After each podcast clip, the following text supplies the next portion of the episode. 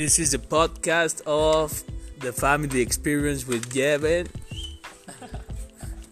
Nice being here, bro. Let's get together.